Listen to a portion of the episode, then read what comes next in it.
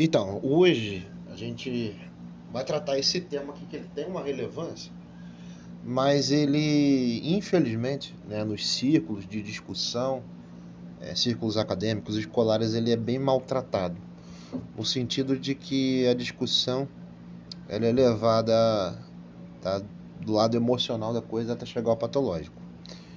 Mas eu vou tratar é, aqui sobre o início da ditadura militar brasileira, tá, citando pelo menos aqui uma fonte que ela é confiável e ela é muito rica, né, por assim dizer, que é o livro Conversando sobre Política. Na verdade, esse livro é uma série, tá, e, e é uma entrevista que foi feita, né, ela é uma gravação, depois foi redigida em livro, do José Talarico.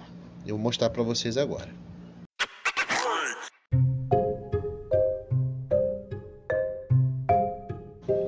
Nós tivemos duas aulas presenciais que eu toquei basicamente nesse assunto, mas especificamente o caso brasileiro, ele, ele tem aqui um, uma reviravolta. Né? Se vocês forem é, analisar os ciclos de, de golpes de Estado que houve na América Latina, ele já pega um, todo um contexto tá, do século XIX.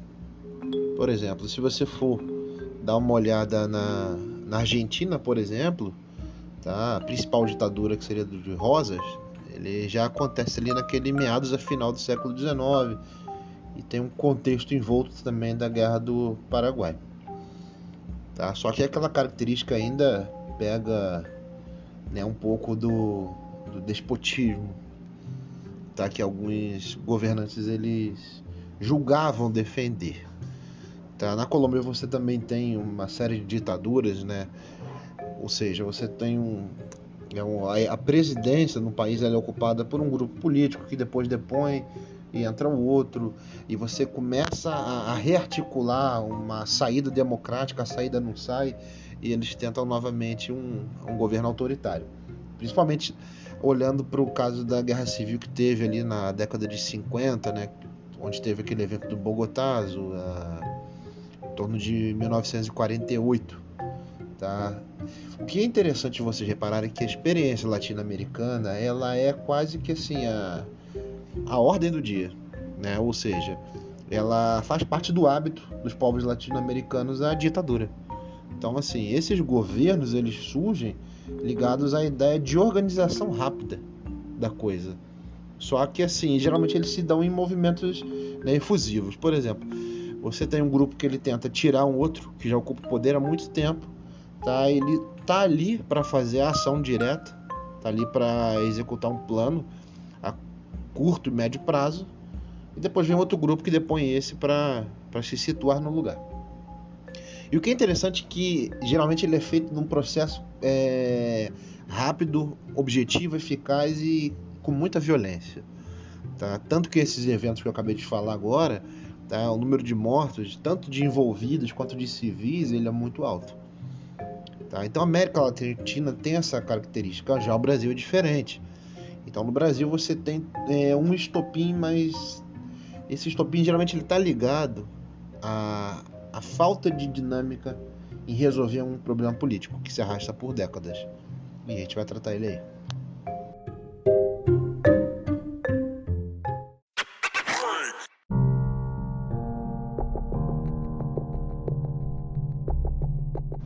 Então, eu mesmo é, prometi a mim mesmo não demorar, porque não adianta você produzir um conteúdo grande que as pessoas não acompanham.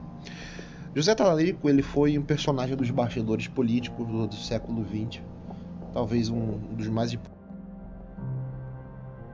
e junto com Tancredo Neves, Darcy Ribeiro, tá? E ele vai ser um dos principais assessores de Getúlio Vargas e depois do presidente João Goulart. A respeito do, do golpe de 64, tá? ele, o entrevistador ele vai fazer algumas perguntas ao José Talarico. Uma delas é, ou seja, já o designou para postos chaves os militares que combatiam e que se revelariam pouco depois líderes do movimento que derrubou. Ou seja, ele está afirmando tá, que os, os militares que o então presidente João Goulart designou foram aqueles né, que deram a rasteira nele. Ele vai responder o seguinte, Talarico. A partir do Levante, a conspiração tomou corpo com a formação de grupos paramilitares visando promover distúrbios, tumultuar comícios, como fizeram no dia 13 de março, ou seja, o famoso comício da Central do Brasil, e antes em Belo Horizonte, na viagem de Leonel Brizola. Consignava-se a mobilização do Marechal Odílio Denis no sul do país e do Almirante Silvio Reck na Guanabara, ou seja, Rio de Janeiro, interior do estado do Rio Minas Gerais, onde estavam os generais Mourão Filho e Luiz Carlos Guedes. Uma outra pergunta que ele faz no livro, que eu marquei como as mais importantes, é: Às vésperas do golpe, qual era o panorama da área militar? Tá? O general Peri Bevilacqua, chefe do Estado-Maior das Forças Armadas, teve sua parcela de contribuição para o esvaziamento de Jango no meio militar. Em pronunciamento público, condenou a posição do governo, prestem atenção, e do próprio presidente, criticando pelo apoio conferido ao CGT, Central Geral de Trabalhadores, as organizações operárias e mencionando o problema na hierarquia. O documento que lançou foi muito difundido entre os comandos, evidenciando a conspiração aberta. Estranho. Eu escolhi é, esse tema para apresentar para vocês porque você vê que ele é um personagem que, apesar de, da sua associação com o trabalhismo clássico, Getúlio Vargas, todo aquele movimento né, de um governo continuado, né, baseado na evocação do trabalhismo que o Getúlio Vargas teve, você vê que ele tem assim uma habilidade para descrever fatos muito grande, coisa que hoje uma figura pública qualquer uma não tem, tá? É, pelo menos até a década de 80 no Brasil, você tem uma geração de políticos com essa habilidade, né, da, da oratória, da boa memória, do acesso ao público, então você tinha isso. De uns anos para cá a coisa ela foi se tornando mais degradante. Tá? O ponto que eu acho interessante que o, o Talarico ele lança a luz aqui é que existe, né, de fato, um, toda uma associação nos bastidores entre o presidente João Goulart tá, e o núcleo das esquerdas. Esse núcleo, que a gente pode dizer seria a própria CGT, as ligas camponesas e principalmente também o que seria a mobilização popular, né? ou seja, o povão. Tá? Isso quer dizer o que para gente? Que você tem um presidente que ele está aliado a esses grupos que, por sua vez, assim como o Partido Comunista Brasileiro, ele é a seção de um partido comunista de outro país.